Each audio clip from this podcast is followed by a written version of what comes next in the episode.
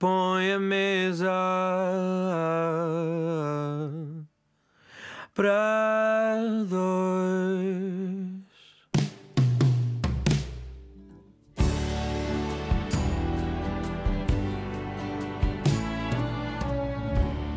Já muitos portugueses ouviram falar dos grandes cartazes turísticos da região autónoma da Madeira, nomeadamente o Natal e a Passagem de Ano, a Festa da Flor, o Carnaval. O que muitos provavelmente desconhecem é que há um homem na origem destes cartazes. Ele chama-se João Carlos Abreu, nasceu em dezembro de 1935 no Funchal. E espero, João Carlos, que não fique uh, zangado por estar aqui a falar ah, não, sobre a sua não. data de nascimento. Não, não, eu fico muito feliz até. Ora, João Carlos, poeta, escritor, dramaturgo, jornalista, secretário do Turismo entre 84 e 2007, e é precisamente neste período que também estes cartazes turísticos da Madeira se desenvolvem. Já lá vamos a esta época, mas vamos voltar atrás no tempo, à sua altura de jornalista. É seguro dizer-se que é nesta fase que começa a despertar para hum, todo este mundo da cultura, para a dinâmica que poderia existir também na região? Pois, eu penso que o jornalismo é uma grande escola, não há dúvida, porque me pôs em contacto com muita gente, muita gente que despertou em mim o interesse pela cultura, muita gente que me ajudou, digamos, do ponto de vista de poder atingir determinadas pessoas para entrevistar e começa aí, a história começa aí. Talvez um pouco antes, começa na minha zona velha onde eu vivi, onde cresci, que era uma escola de humanismo, e aí realmente aprendo que os outros são tão importantes quanto eu, e porque os outros são sempre o céu. Temos que tratá-los com respeito, com dignidade. E aí começávamos, digamos, os mais pequenos, eu, com os outros ditos garotos do calhau, no qual eu me misturava, construíamos sonhos Fazíamos eh, portos no, nos quintais, com barcos de madeira inventados por nós, evidentemente com guindastes, com tudo o que pudesse ser um porto em miniatura.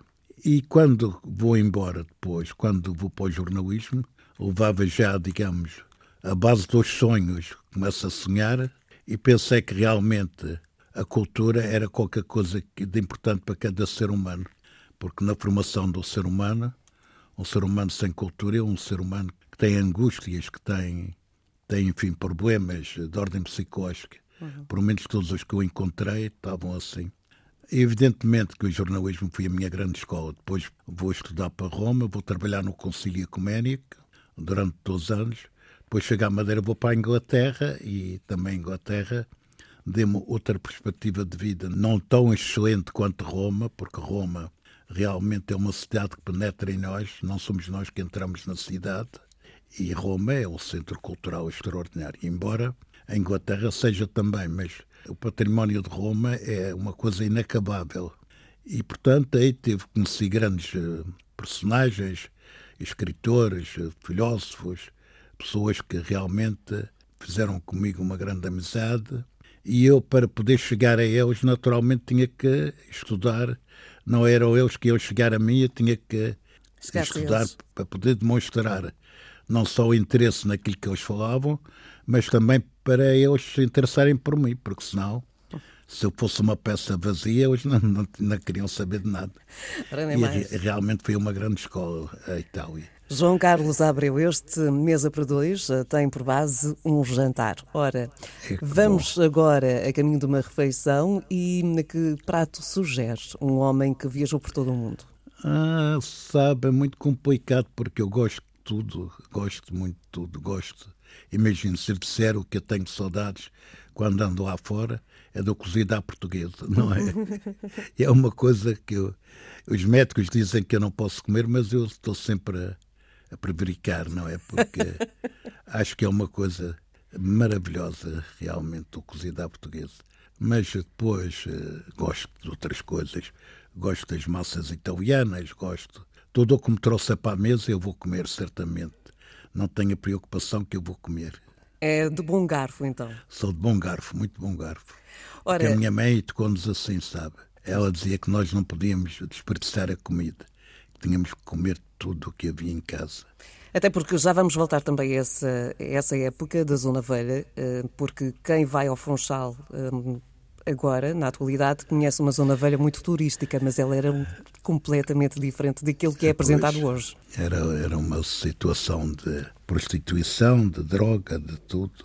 E evidentemente que quando, quando eu estou em Roma e vivo numa zona antiga de Roma, que é o pé da Piazza Navona, eu começo a verificar que, ao fim e ao cabo, as casas remodelavam-se por dentro, mas ficavam intactas por fora.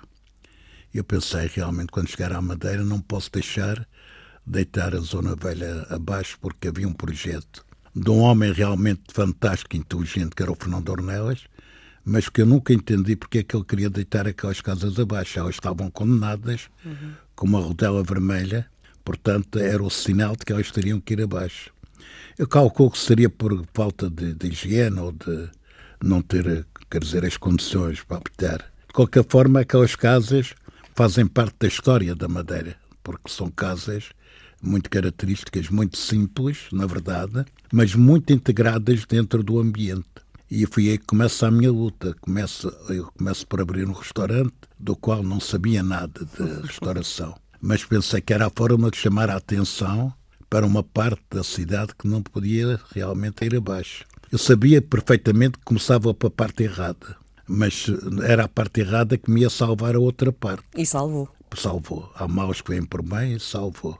Porque, no fundo, em todos os povos do mundo, quando nós viajamos, o que procuramos são as partes antigas das cidades. Em todo o mundo, quando eu chego, vou à procura de uma parte antiga da cidade.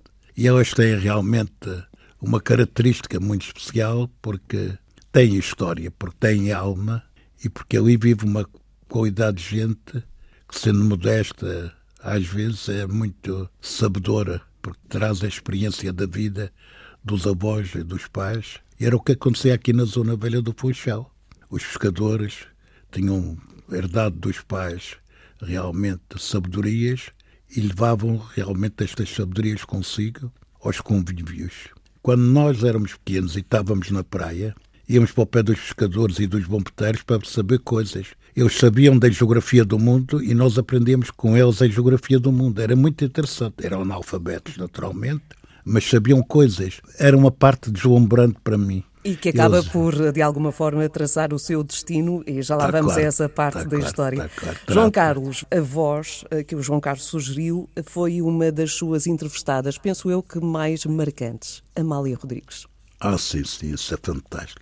Eu acho que era uma deusa, morreu a última deusa de Portugal. Eu conheci a Amália, eu era muito jovem, ela ia de passagem para o Brasil. E a bordo do, do Veracruz, muitas das senhoras da sociedade queriam falar com a Amália, mas a Amália não, quer dizer, não se deslumbrava com essa parte. E como eu era jovem, fui ao pé dela pedir-lhe uma entrevista e ela deu-me. Naturalmente, eu penso que ela teve em conta a minha juventude. E a partir daí ficamos muito amigos. Ficamos amigos, eu mandava-lhe flores, ela telefonava-me, eu telefonava. E fui à casa dela somente duas vezes. Quando a casa dela foi transformada em museu, eu que estive lá com a Madalena Vaz Teixeira, que era a diretora do Museu do Traje. Tivemos lá a organizar isso tudo. Hoje penso que já deve estar um pouco alterado. Eu considerava a Amália uma deusa, porque ela fascinava, ela tinha magia. Eu via uma das vezes em Macau, ela entrou muito nervosa no palco e caiu-lhe realmente o broche que ela levava no peito, caiu-lhe, o, o Fontes Rocha deu um pontapé para afastar e depois ela, quando saiu, disse à estrela que não queria ninguém no camarim. E eu fui lá ao camarim, não sabia, mas depois a estrela disse-me, a Dona Amália não quer receber ninguém. Entretanto, eu vim embora e a estrela chamou-me disse, a Dona Amália diz para entrar. E então entrei, a Amália estava com os pés a descansar e perguntou-me, acha que eu cantei bem? Parece-me que me faltou a voz. Eu disse, não, Amália, isso é uma impressão que tenho, porque a Amália sempre que vai cantar pensa que vai cantar mal. Ela disse-me, sim, cada vez que vou cantar tenho mais responsabilidade. Eu disse, eu compreendo. Quando ela entrou a segunda vez no palco, ela estava deslumbrante de branco, eu nunca tinha visto a Amália com vestido branco, e os maquenses levantaram-se todos e jogaram-lhe flores. Quer dizer, nem ela necessitava de cantar, porque no fundo ela tinha aquela magia, ela atraía. Depois, anos mais tarde, falei com a estrela para saber o que tinha acontecido. Afinal, ela tinha lá um empresário taiwan que ele a ouvi-la cantar para contratá-la. Está claro que ele contratou imediatamente, porque o ver a Amália contrata-se imediatamente. Qualquer empresário que seja inteligente contrata a Amália. E assim foi. Ela já partiu de lá para Taiwan. Era por isso que ela estava muito mais nervosa naquela noite. Mas aquela, aquela segunda parte, para mim, foi das partes inesquecíveis. Quando ela entrou, aquelas rosas todas a caírem no palco, foi uma coisa fantástica. João Carlos Abreu, convidado deste Mesa para Dois, poeta, escritor, dramaturgo, jornalista, político e é por esta sua profissão que vamos agora. João Carlos, secretário do Turismo entre 1984 e 2007, e estamos a falar da região autónoma da Madeira, e é precisamente nesta altura que o João Carlos, penso eu que devido às suas viagens pelo mundo, decide fazer de alguns momentos da região, nomeadamente Natal e passagem de ano, a Festa da Flor e o Carnaval, decide dar-lhes uma outra dimensão. Sabe, a Madeira, eh, os madeirenses eram uma, uma ilha dentro da ilha, como disse aquele poeta inglês. Ninguém pode ser uma ilha dentro de uma ilha. E, na verdade, a única maneira, porque há aqui uma coisa anterior que é importante, talvez, mencionar, é porque juntei a cultura com o turismo, que é uma coisa fundamental. Não se pode falar hoje de turismo sem cultura, porque realmente o turismo hoje, se nós formos aos museus, aos monumentos e a tudo isso, tem milhares e milhares de turistas que alimentam, digamos, a manutenção desses claro. lugares. Essa sua leitura vem também da época em que era animador no Sheraton? Sim, está claro, bem justamente daí, quando era animador, eu era diretor de Relações Públicas. Olha, aí foi outra grande escola que aprendi com os estrangeiros muita coisa. No fundo, eu tive o privilégio de encontrar muita gente que me ajudou a descobrir mundos novos que eram fundamentais para a minha vida. E eu, Sheraton, foi uma grande escola, porque era uma companhia americana, e portanto aí começo a fazer as grandes festas do Sheraton, a festa italiana, a festa francesa, enfim, tudo aquilo que era festas eu comecei a fazer. Fundei um grupo folclórico, fundei um diário, porque eu achava que os trabalhadores tinham realmente uma alma e que também tinham inspirações artísticas. E então fez uma grande exposição dos trabalhos deles em madeiras, em barro, em bordados, em vimes, em desenhos, em pinturas. Foi uma coisa fabulosa. E demonstrou-se que, afinal, independentemente de eles serem empregados de mesa ou cozinheiros ou outra coisa qualquer, bagageiros, também tinham habilidades muito grandes. E isso foi uma grande, uma grande coisa para o Sheraton, na medida em que penso que o único lugar onde se fazia isso era na Madeira, porque os clientes adoravam porque iam ver o trabalho dos empregados, conheciam os empregados e fazíamos teatro também. Tínhamos um jornal, fazíamos teatro. Fizemos um grupo folclórico que foi fundamental. Depois começou a atuar no próprio Sheraton e ganhavam um pouco mais, era bom. E fiz uma festa italiana uma ocasião em que transformei as piscinas uh, nos canais de Veneza, com gôndolas, com tudo lá dentro. Portanto, pensava sempre em grande e de uma Era dimensão grande, mais mundial. E é isto Era. que o leva a desenhar, a redesenhar as épocas festivas na, na Madeira e mais concretamente no Funchal. Como é que lhe surgem este, todas estas ideias de dar o salto em frente? Nós já tínhamos fogo de artifício, e digo nós porque pois já tínhamos fogo, Madeira, mas não, é? tínhamos, não tínhamos tanta iluminação, porque eu até inclusivamente tinha pertencido a uma comissão das festas do fim do ano, era o secretário da comissão, no tempo de, do Salazar. E então, eles sempre me falavam na falta de dinheiro, sempre me falavam na falta de liberdade, porque não se podia fazer isto, porque não se podia fazer aquilo, e aquilo martelava-se-me na cabeça. Eu pensei um dia, penso que quando tivermos autonomia, se tivermos um dia, pensava -se sempre, sonhava -se sempre. Vamos, nunca sonhei que ia chegar ao governo, não é? Uhum. E depois eu tive, quer dizer, o Dr. Albert Jones chamou-me e eu pensei, agora é o momento certo para fazer alguma coisa. Para aumentar o fim do ano, para criar animação na rua, para criar coisas que o povo pudesse participar, enfim, para que o fogo fosse muito mais, porque era um fogo, era pouco fogo, para que as iluminações subissem as montanhas. E tudo isso aconteceu. Também tinha por trás o Dr. Albert João, a verdade é essa. Era um presidente que me apoiava em tudo. E depois, uma, uma das coisas mais importantes no meio disto tudo é o carnaval. Porquê? Porque o carnaval, pô, é uma, é uma espécie de fenómeno de ordem sociológica, porque põe avós, tios, primos, irmãos, todos a trabalharem para o mesmo projeto. Inclusivamente os rapazes também coziam saias e pintavam sapatos. Agora está com aqueles pagam isso tudo, não é? E como é, João Carlos, que a Festa da Flor sai de uma mostra de flores no Ateneu Comercial do Funchal sim, sim. para as ruas com esta dimensão de um cartaz que é nacional e internacional? Mais porque é o número um. Sabe, porque isso também trouxe muita complicação pela mentalidade. Eu achava que o Ateneu tinha obtido uma ideia fantástica. Era a festa da rosa e depois era a festa da flor, mas isso circunscrevia-se só a uma exposição. Ora, isso não chega para se fazer um cartaz internacional. Exposições de flores fazem-se lá fora na Alemanha e na Holanda, que são coisas, e mesmo na Inglaterra, que são coisas deslumbrantes. Eu vi na Holanda e na Alemanha exposições de flores, mas até cá fora ao ar livre. E eu disse sempre: é melhor transportarmos para fora do Ateneu a festa da flor do que realmente deixar ali numa rua que as pessoas têm que fazer filha, depois é tudo difícil para ter imaginação para inventar coisas para lá dentro, a maneira como expor as flores. E eu, felizmente, que eles tinham isso bem exposto. Mas viemos para a rua, para a Câmara, para o hall da Câmara, porque vieram aqui à Madeira uma série de floricultores alemães, a convite do turismo, que vieram ver o que era a festa da flor.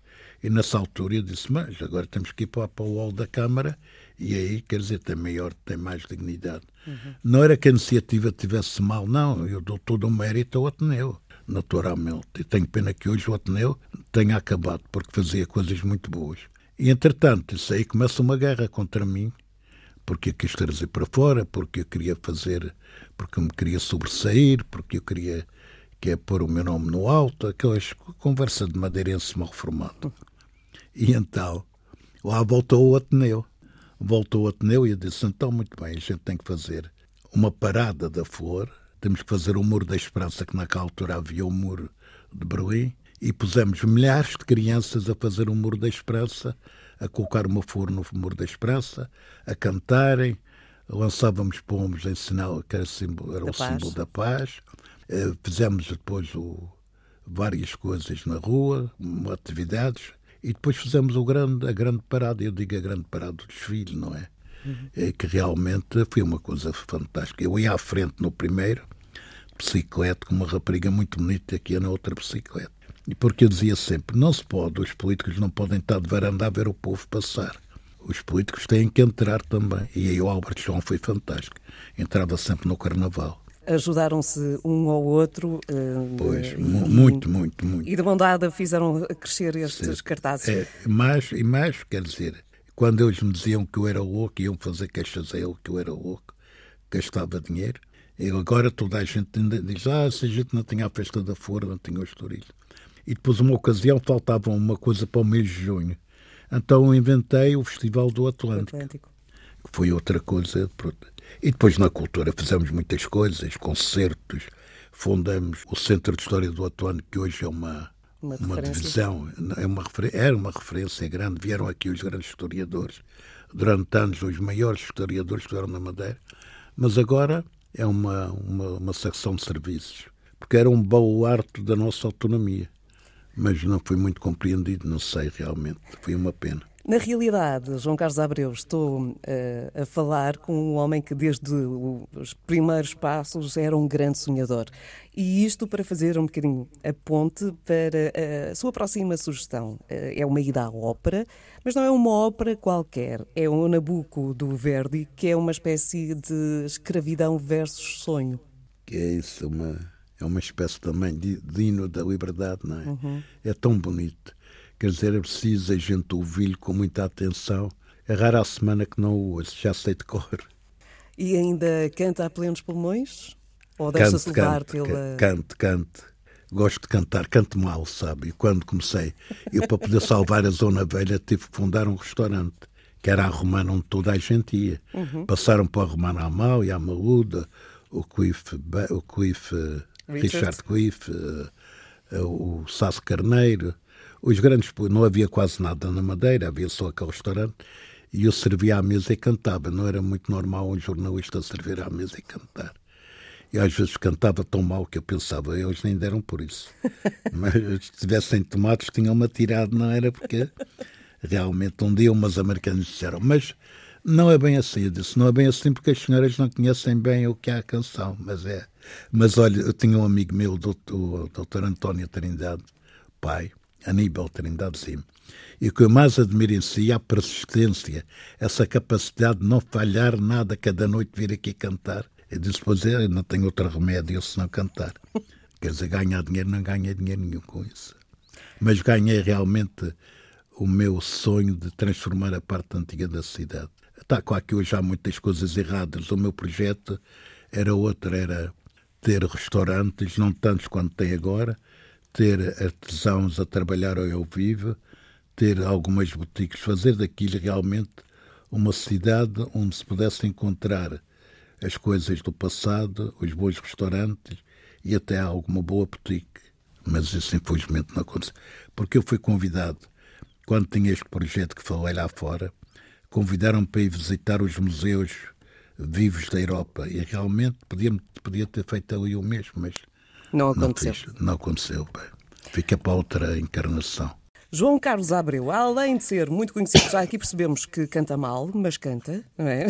Teve de o fazer na romana. Uh, mas o João Carlos é também conhecido no seu ciclo de amigos uh, pelo seu extraordinário sentido de humor.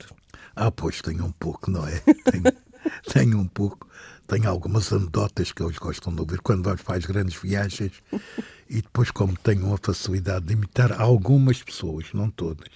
Curiosamente, gostaria de imitar mais então conta as anedotas. E como diz um dos meus filhos adotivos, o senhor pode contar tudo que ninguém lhe diz nada. E, a verdade, às vezes, é cedo, mas, eh, enfim, as pessoas gostam de rir, sabe? O mais importante é rir. O sentido do humor é, é, é, uma arma que nós podemos ter também para nos safarmos é nesta loucura que é, é a vida. Bom. E na política é importante ter um certo humor. A política sem humor é trágica. E o João Carlos estava aí uh, e meteu logo as grandes viagens com os amigos e, e, e, de facto viajou o mundo quase todo. E aproveito já para lhe perguntar algum sítio que não tenha visitado? Há alguns que não visitei, gostaria de visitar, mas agora, com 88 anos, não é fácil, mas gostaria. O que, é que, o que é que ficou na lista por fazer o check? Olha, eu gostaria de voltar novamente à Índia, porque há alguns países que tive duas, três vezes, mas praticamente fez aqueles que eram importantes para mim. A China, o Japão, o Vietnã, a Coreia, a Índia, o Uzbequistão, são muitos realmente. No, na Ásia, o Dubai, eh, o Tibete, esteve no Tibete, que era um grande sonho meu. Quando eu fui para o Tibete, o médico tinha-me proibido porque eu tinha o coração muito mal. Eu disse, doutor, não corta o meu maior sonho, que era o Tibete. Eu disse, olha, vá, mas não peguem mal, eles não peguem nada. E eu pensava que ia ficar em Lhasa, na capital. Afinal, a polícia não me deixou ficar em Lhasa, lá fomos para 4 mil metros e tal. Bem, estavam lá em cima, aquilo era um frio, mas foi uma coisa muito interessante, sabe? Foi muito. Gostei muito. Não sei se devido a esse conselho médico de não carregar malas, mas João Carlos Abreu é uma espécie de um comprador compulsivo nas viagens. Uh. Só que depois distribuía, acho eu, as suas compras pelos amigos todos, não era? Sim, porque eles, depois de comprar, eles custavam. Ah, para, para transportar, sim. E algumas eu dava. Quando custavam muito, eu dizia melhor. Mas elas transportam realmente. Lembro-me um dia a minha amiga Fatinha trouxe-me de Roma uma talha que tinha talvez dois metros. Não sei como é que aquilo veio no avião. Mas sabe, se eu fosse uma pessoa rica, eu teria comprado coisas muito boas que encontrei no mundo. E há coisas muito interessantes.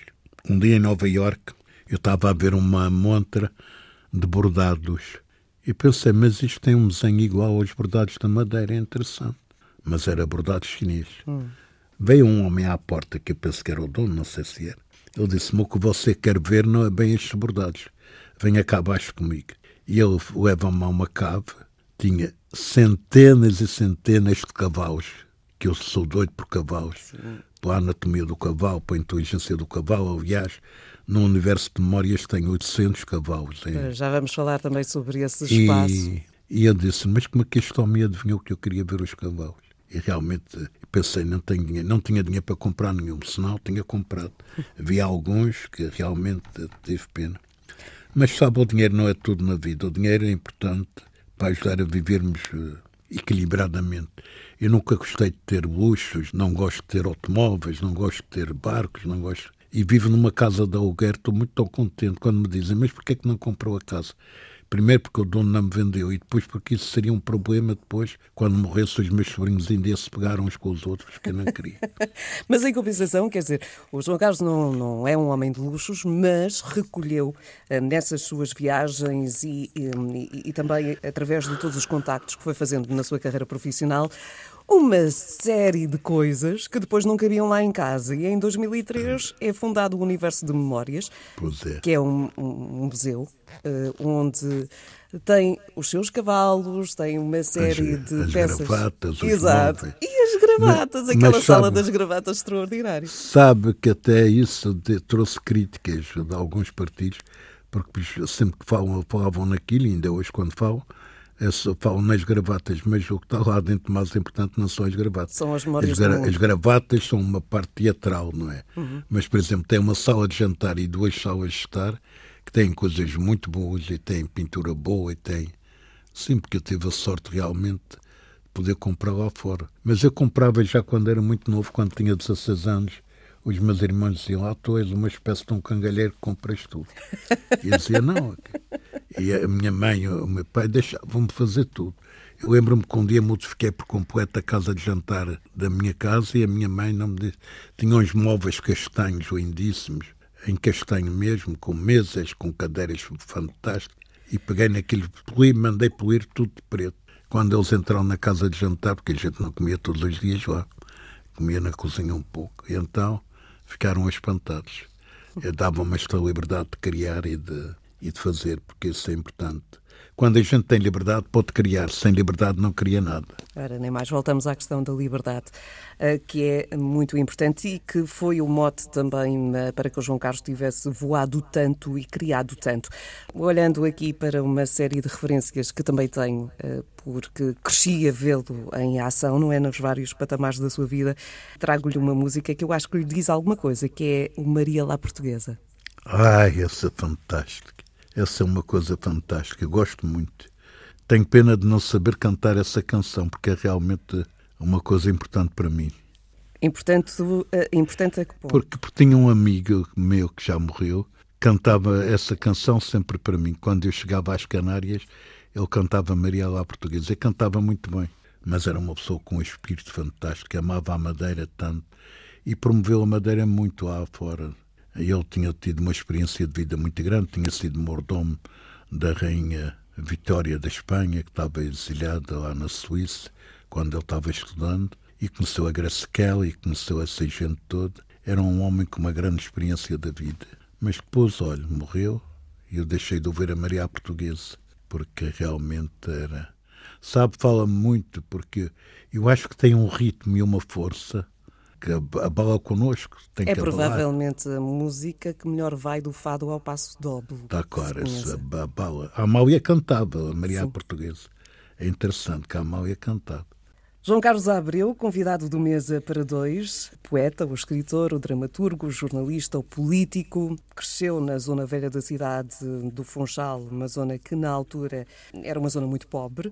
Uh, daí esse convívio de miúdo com pescadores que conheciam o mundo, embora não conhecessem as letras, foram dando também alguma curiosidade. Nunca perdeu de vista, penso eu, essa sua infância ao ponto de, a determinada altura na sua vida, ter criado a Criamar, uma associação de solidariedade social para o desenvolvimento e apoio a crianças e jovens. Esta foi uma caminhada de amor, João Carlos? Foi uma caminhada de amor durante 15 anos mas aí foi o doutor Pestana que sonhou e também entregou-me para eu poder desenvolver esse projeto. Mas eh, talvez não tenha sido muito bem compreendido algumas vezes.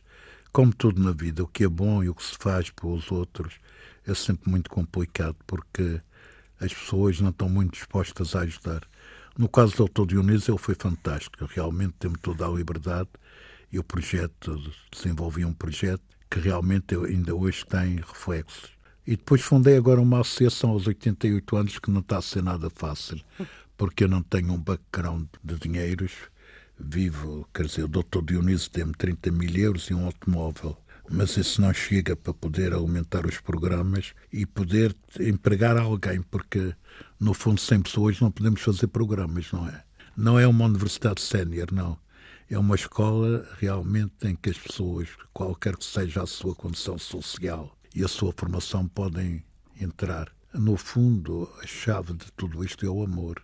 Amar, amar as coisas, amar as pessoas, amar sem medo. Amar não é como a Flor Bela Espanca dizia amar perdidamente. É justamente amar perdidamente.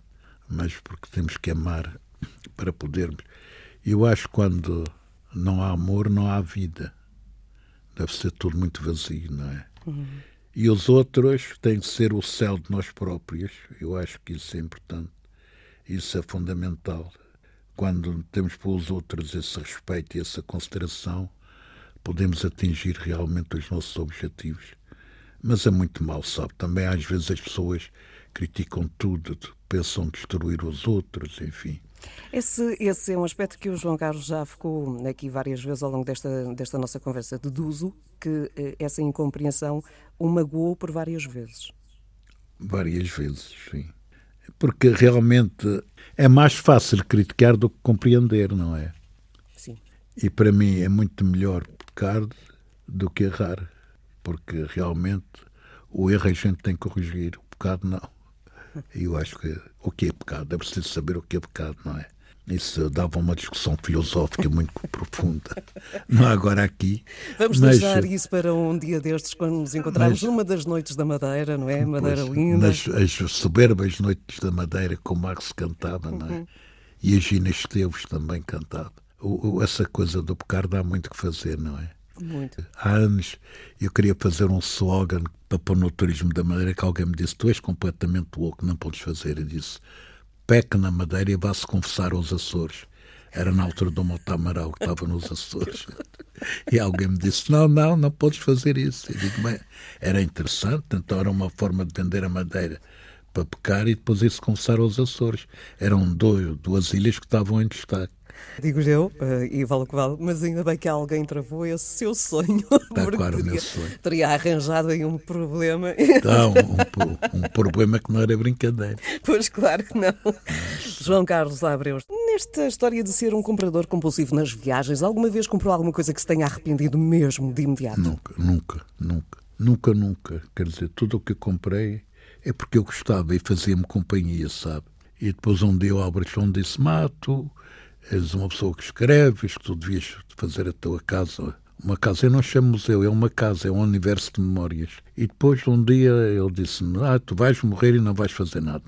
Eu então fiz, entreguei 15 mil peças à Madeira, sem nada em troca a pedir. Evidentemente que eu sou uma pessoa que não tenho o espírito materialista, ainda bem que não tenho, é bom porque não tenho dinheiro nenhum, estou muito contente, muito feliz. Mas tem muitas memórias e muita vida. Tenho muitas memórias, tenho muita gente no mundo que me recebe, que me dá casa, que me dá, que me dá comida. Eu evito isso, procuro ir sempre para um hotel, mas uh, o gesto é tudo, o gesto já é tudo.